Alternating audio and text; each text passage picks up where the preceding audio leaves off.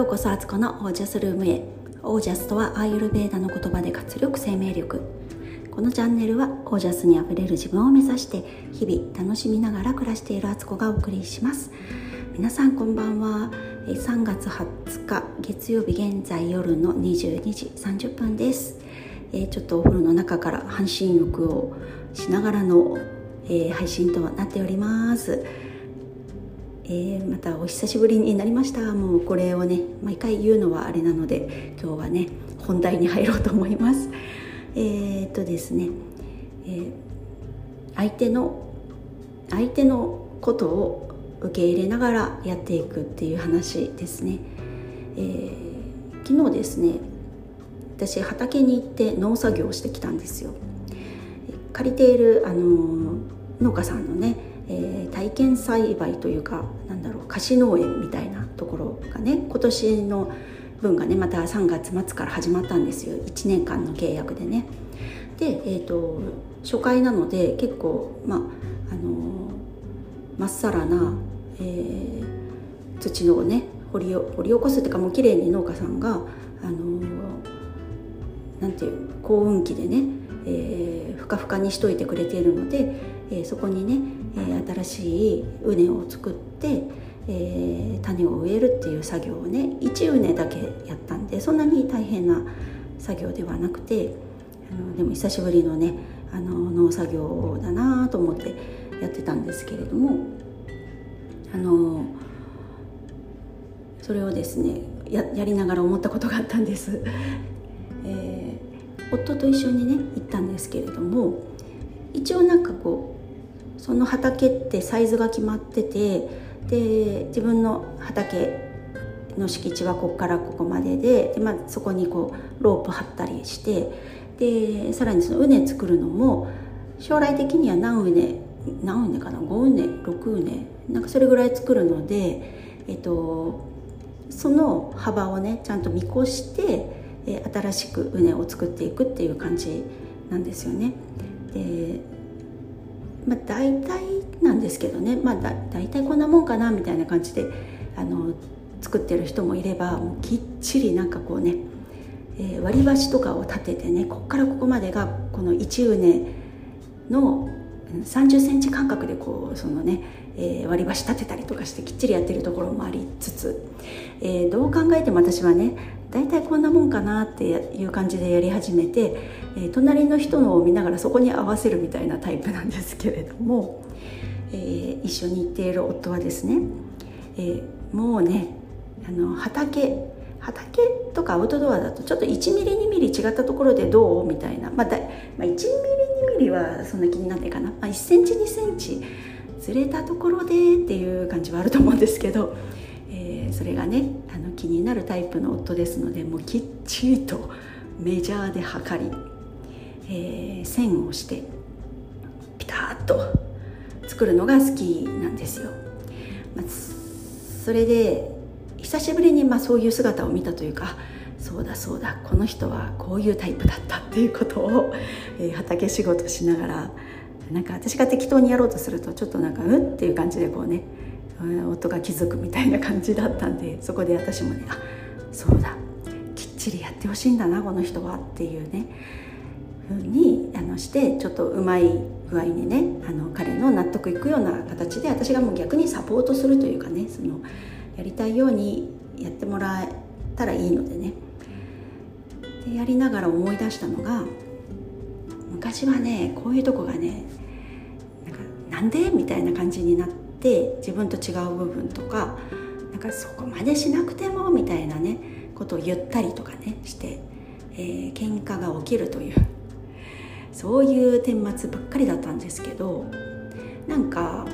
うんやっぱり人って自分が信じたことしたいことってやりたいんですよね。当たり前だけど私もそういうとこいっぱいあってそういうとこだらけだったりして。なのでなんか周りにいる人はなんかそれを相手の特性だと思って見るあの自分とは違うっていうなんか分離の考えとか何なんみたいな感じのね批判の見方にしていくともう圧力しかそこには生まれないけどあそうだよねあそうしたいんだ。じゃあ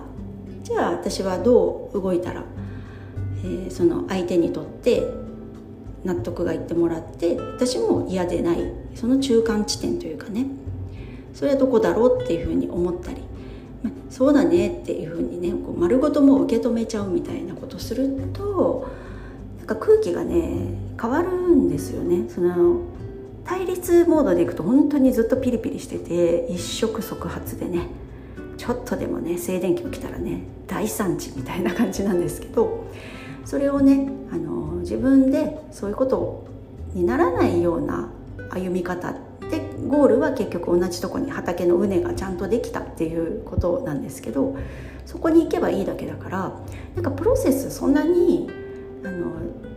すごい自分のね何か大切なことだったらこだわった方がいいですけど別に畑の畝を作ることで、えー、そんなにね私あの人生かけてるわけじゃないのでいっかみたいな感じになって、えー、でもね結構まあ夫はピリピリしてたかな。だけどまああのそんな嫌なムードになることもなく終えることができてね。あの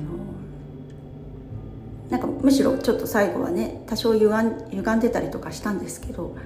まあまあまあみたいな感じに終わったんでね。なんかこういうのってやっぱりいろいろね地雷踏んだり喧嘩勃発したりなんか大惨事になったりした上でなんかやっと分かった道という感じでね 長すぎるだろうっていう感じもしますけど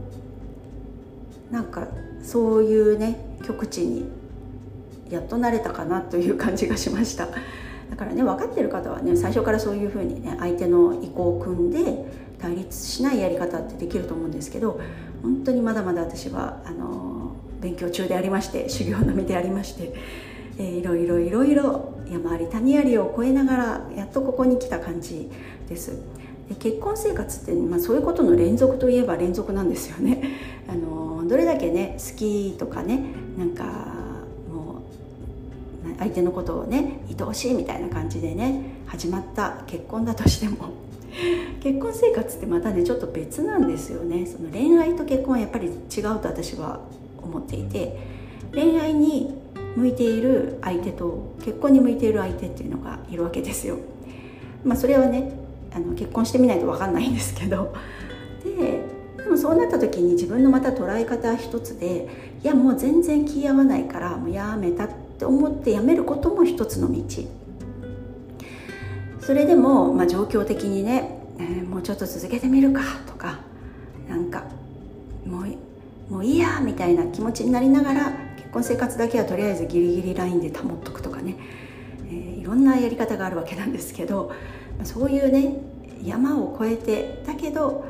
あのー、やめるということはせず進み続けた結果相手のことが本当にね言葉でこれ例えば説明されてて事前にね僕はこういうタイプだからこうしたいとかって言われてても頭で分かって言語として理解していたとしても体感で理解してなかったらやっぱりそれって現実的に実行に行動に移すことはできないんですよね。相手のことそれ理解しながらこちらが動くっていうことが。そうする前にもう口が出ちゃうとかね。して「じゃあじゃあじゃあ」とか言って言っちゃうとかね。なるんでなんかこうやっぱり続けてきた継続してきた先に見える景色みたいなものも本当あるなと思って。だからまあ結婚生活でうまいことできてるというか忍耐力もまあ培われるし包容力ないとやっていけないしお互いお互いにね。で自分の中の柔軟性も求められるしお互い様でね。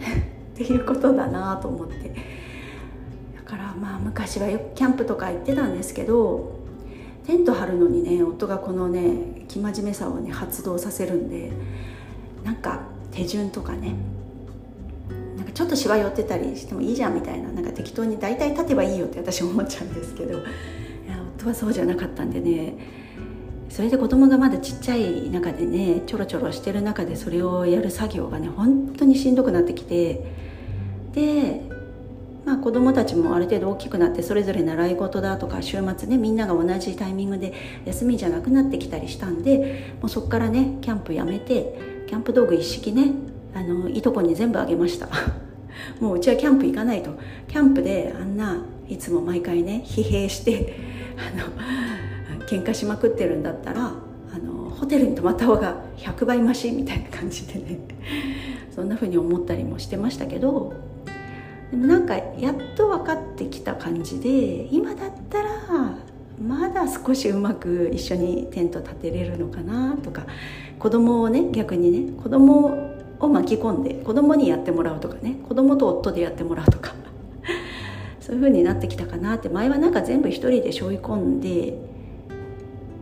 そのテント立てるにしても荷物準備するにしてもあのキャンプの話でね。食材も準備して予約もして向こう行ったら本当荷物も下ろしたり荷物また、ね、キャンプってね荷物下ろすだけじゃなくてねその定位置に置いたりとかなんか結構ねセッティングにある程度時間かかるんですよね。そういうことも全部やってでそで一息入れる間もなくご飯の準備をしないと暗くなるから やんなきゃいけないでご飯食べ終わったら終わったですぐに洗い物行かないとまた水が冷たく夜になるとね寒くなって水冷たくて洗うの大変になったり暗くなって本当に汚れがどう汚れてるのかも見えない中で洗い物しなきゃいけないとかもうなんか全てが面倒くさくなってもうそのまんま出しっぱなしで寝てしまうとかね。でもそうしとくと夜の間に雨が降っちゃったりとかなんか野生動物が来てね食べ物荒らしちゃったりするから綺麗にやっぱり片付けなきゃいけなくて。なんかキャンプなんか本当にね楽しみに行きたいのになんかわざわざ疲れに行ってるみたいなところがあってでもねなんかキャンプの料理とか好きだったんですけどねなんかアウトドアでもなんか美味しそうな料理を作ったりこうフトジェニックな感じにするとかって嫌いじゃなかったんですけど、まあ、そういうこともあったななんてことをちょっとね畑仕事しながらキャンプやってた時代のことを思い出したりもして。だけどなんかお互いを受け入れ合うってこういうことかなと思ってやっておりました。はい。ということで、えー、どういう話だったんだっていう感じですけど、えー、本当にね継続した先で見える。だからなんかまあ年輪みたいなものから見えるものって結構貴重だなと思っています。はいということで、えー、今日も最後まで聞いてくださりありがとうございました。えー、皆さんの暮らしは自ら光り輝いてオージャスにあふれたものです。オージャス継続は美しきかな